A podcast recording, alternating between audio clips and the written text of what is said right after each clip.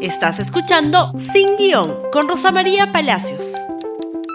Muy buenos días y bienvenidos nuevamente a Sin Guión. Muy bien, y hoy día tenemos que compartir una noticia que nos llena de alegría porque ganamos. Ganamos eh, una acción de amparo que no solamente ganamos los seis eh, periodistas sobrevivientes, eh, sino que también ganó todo el Perú y ganamos una acción de amparo para que ustedes tengan una mejor prensa, una prensa plural, una prensa que se ajuste a los estándares establecidos en nuestra constitución, que siempre hemos defendido, y que se ajusten a los estándares establecidos en la Corte Interamericana de Derechos Humanos.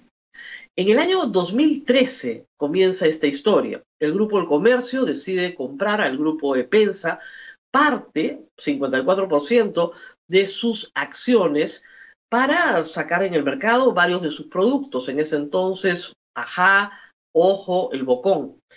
Estos productos pasaron, y Correo, pasaron al control luego, ya editorial del Grupo El Comercio, al principio no, y finalmente en el 2018 se consolidó la compra del 100% del Grupo Epensa. En el año 2013, ocho periodistas advertimos que esta no era una buena idea y que no servía al interés del público a la luz de lo establecido en nuestra Constitución.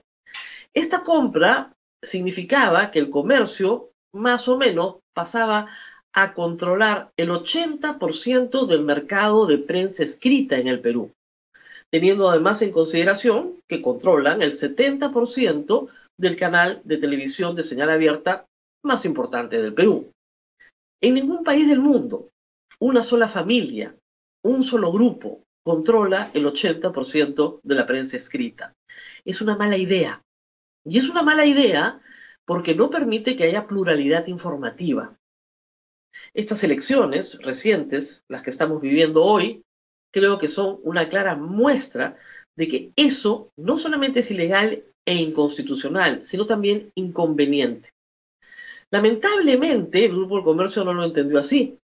Y durante ocho años hemos litigado ante el juez Macedo, que se negó sistemáticamente a expedir sentencia, cosa que nosotros pedimos en innumerables ocasiones y que ahora el comercio señala que ellos también pidieron.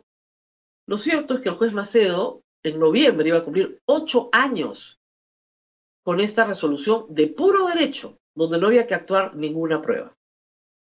La sentencia, hay que decirlo, es absolutamente favorable a nuestros planteamientos. El juez nos ha concedido todo lo que pedimos y ha acogido todos y cada uno de nuestros argumentos. Y les voy a leer simplemente lo que dice la Constitución para que ustedes entiendan cuál es el problema. El artículo 61 de la Constitución no deja lugar a dudas y sería casi imposible para un juez constitucional no darnos la razón. En el artículo 61 sobre el increíble competencia, el segundo párrafo dice lo siguiente. La prensa, la radio, la televisión y los demás medios de expresión y comunicación social y en general las empresas, los bienes y servicios relacionados con la libertad de expresión y de comunicación no pueden ser objeto de exclusividad, monopolio ni acaparamiento directa ni indirectamente por parte del Estado ni de particulares. Es bien sencillo entender que 80% es acaparamiento y que viola también el artículo 2, inciso 4 de la Constitución que establece que todos tenemos derecho a las libertades de información, opinión, expresión y difusión del pensamiento mediante la palabra oral o escrita o la imagen por cualquier medio de comunicación social sin previa autorización ni censura ni impedimento alguno bajo las responsabilidades de ley. ¿Por qué? Porque este es un derecho dual. Yo tengo derecho a informar y usted tiene derecho a ser informado.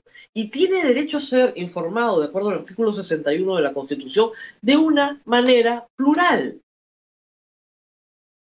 El comercio arguye que en el caso de prensa escrita no se aplica el artículo 61, a pesar que dice prensa escrita porque cualquiera puede fundar un medio de comunicación y los medios de comunicación escritos son como las arenas en el mar, son infinitas.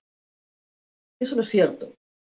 Eso no es cierto. Las barreras de acceso hoy para fundar un medio de prensa escrita son inmensas y no han sido superadas en ocho años. La Corte Interamericana de Derechos Humanos nos ha dado la razón con abundante jurisprudencia, porque la misma Convención Interamericana de los Derechos Humanos lo señala en su inciso 13, en su artículo 13, perdón, perdón, sí, 13, inciso 13. No se puede restringir el derecho de expresión por vías o medios indirectos, tales como el abuso de controles oficiales o particulares, de papel para periódicos, de frecuencias radioeléctricas o de enseres y aparatos usados en la difusión de la información o por cualquier otro medio encaminado a impedir la comunicación y la circulación de ideas y opiniones. Si el juez Macedo hubiera fallado en 2014, probablemente no hubiéramos tenido que ver las cosas que hemos visto en el Grupo del Comercio durante estas elecciones. Esperamos que esta sentencia sirva para que finalmente entiendan que no se puede acaparar el 80% de la prensa escrita sin que nada suceda, sin que esto no tenga importancia, sin que no haya un grupo pequeñito, sí, pequeñito, de periodistas que van a decir, así no, así no. Y con gran costo, hay que decirlo, para los ocho periodistas que firmaron la acción de amparo. Dos ya fallecieron. De los seis sobrevivientes, algunos ni siquiera están vinculados en este momento al mundo del periodismo. Y a esta hora el Grupo del Comercio ha sacado una contestación señalando que va a apelar. Es obvio que va a apelar. Pero es obvio que va a apelar. Pero desliza, por supuesto, que todos estamos vinculados al Grupo de la República porque, eh, bueno, estamos vengándonos probablemente del Grupo del Comercio. Hay que decir que varios de los denunciantes, entre ellos yo, sí trabajamos, directa o indirectamente para el Grupo del Comercio. Y si no presentamos, eh, digamos, si presentamos, perdón, esta acción de amparo, no fue por ninguna venganza. Fue porque justamente ya no trabajábamos en el grupo del comercio de donde fuimos expulsados y donde hasta el día de hoy estamos vetados. Vetados. Tenemos una suerte de muerte civil. Nuestros nombres no pueden aparecer en las páginas de de los medios del Grupo El Comercio. Y ustedes pensarán que eso es una broma, pero tengo pruebas que lo demuestran.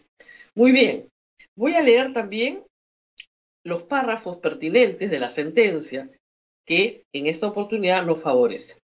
La decisión final del juez Macedo es la siguiente. Declaramos fundada la demanda de amparo por vulneración de los derechos a la libertad de expresión e información protegidos en la Constitución del Perú, artículo 2, inciso 4, y artículo 61, que acabo de leer, y la Convención Americana de Derechos Humanos, artículo 13, que les acabo de leer.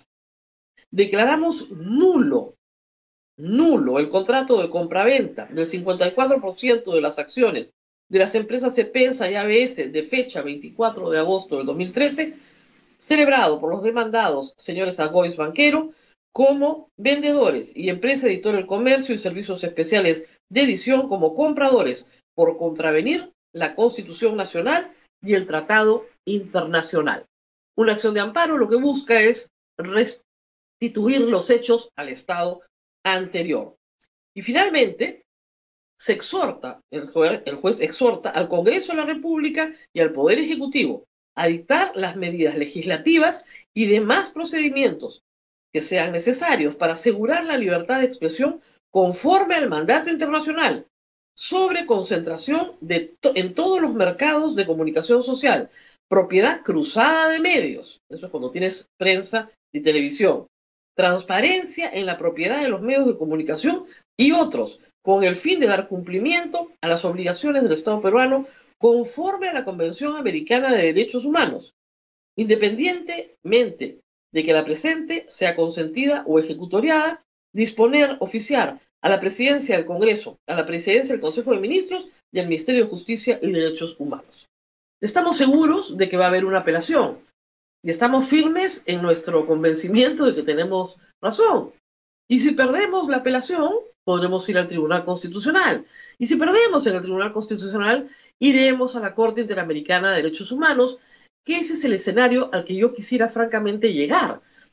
¿Por qué? Porque este debería ser un caso de liderazgo para toda América Latina. Esto no solamente, esta sentencia no solamente beneficia a los seis periodistas sobrevivientes, beneficia a toda la sociedad peruana y, ¿por qué no?, en un futuro, a todos los lectores de América Latina. A veces hay cosas que parecen imposibles y que cuestan un enorme sacrificio, créanme, sacarlas adelante. Un enorme sacrificio personal. Pero aquí estamos, ganamos y queríamos compartir este triunfo con ustedes.